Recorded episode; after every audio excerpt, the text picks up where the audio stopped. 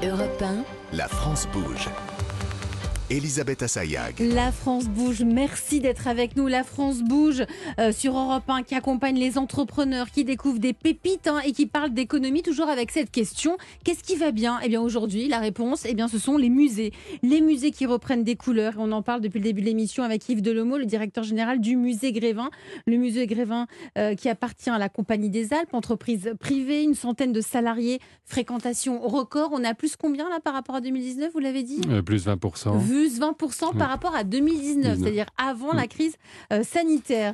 Euh, pour rendre la culture accessible, nous sommes avec euh, deux pépites, hein, Martin Laurent, le fondateur de la Blue Box, et Christophe Matevé, le fondateur de Telnou, l'application qui transforme le smartphone, votre téléphone, en audio guide. Chaque jour, dans la France Bouge, on se pose et on découvre l'histoire d'une entreprise, d'un produit ou d'une marque qui existent depuis longtemps en France et qui font la fierté de notre pays. Aujourd'hui, les expositions immersives. Vous allez dans les expos immersives autour de la table?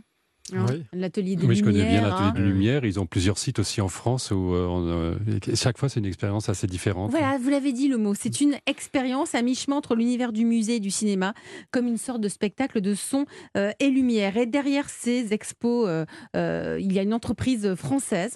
En 2004, Culture Espace a organisé, par exemple, les reconstitutions grandeur nature de la grande bataille de Waterloo de 1815. C'est la saga du jour, Culture Espace.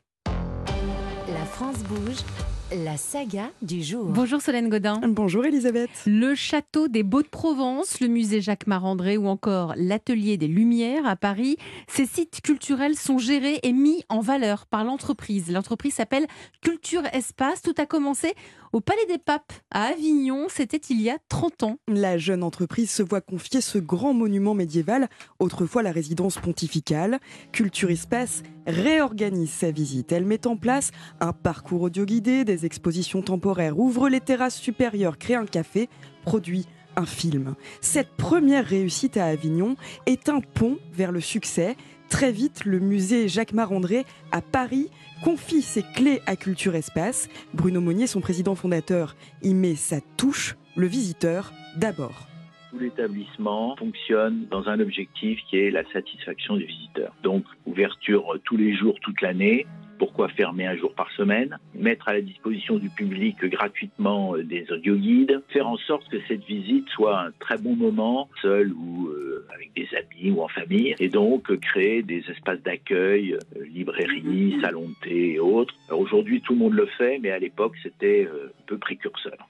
Alors, pour rendre les espaces culturels accessibles aux plus jeunes, Culture Espace a créé en 2019 une fondation. Oui, Bruno Monnier fait un triste constat. Trop d'enfants ne peuvent pas prendre le chemin du musée. Les enfants hospitalisés, défavorisés ou handicapés, cette fondation leur ouvre les portes de la culture. On a reçu de l'aide d'autres grandes fondations françaises et tout ça nous a permis de développer euh, beaucoup d'activités euh, dans tous nos établissements et aujourd'hui la fondation accueille près de 13 000 enfants euh, chaque année dans des ateliers préalablement à la visite puis diverses activités après la visite. Et il y a une dizaine d'années, Culture Espace innove en créant des expositions immersives, notamment à l'atelier des Lumières à Paris. Ah Oui, c'est une plongée à l'intérieur des œuvres au fil d'un scénario. Les tableaux de Van Gogh ou la création du cosmos prennent vie en musique, ou encore les créations de Dali rythmées par les Pink Floyd.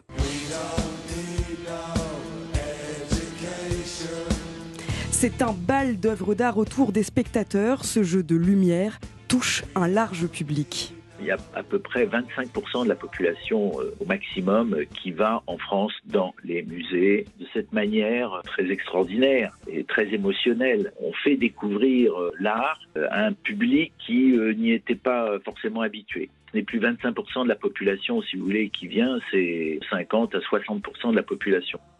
Ce concept rayonne jusqu'à l'étranger. En 2022, Culture Espace a ouvert d'autres sites à New York, à Amsterdam et à Séoul.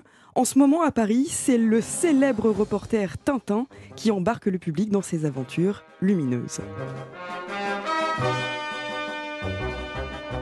Merci Solène Godin pour cette saga du jour Culture Espace, hein, le premier opérateur culturel privé. Il existe depuis 1990. Merci à vous. Vous connaissiez euh, Yves Delemot, vous êtes allé voir l'expo Tintin? Ah oui, j'y suis allé et j'ai vu, non, non c'est magnifique. Ouais. Mmh. Parce que même si on, ce qui est de formidable avec ces expositions immersives, c'est que même si on ne connaît pas l'artiste, on ne connaît pas l'œuvre, euh, on y va, on se plonge, on est en immersion. On est complètement en immersion et, et, pour le partage avec les autres, c'est euh, voilà, on, peut vraiment venir avec sa famille et tout le monde euh, est complètement enchanté, subjugué par ce qui se passe sur les, sur les murs. La culture qui est à voir et à vivre comme au musée euh, mm. Grévin. C'est déjà la fin de votre émission. Merci à nos invités.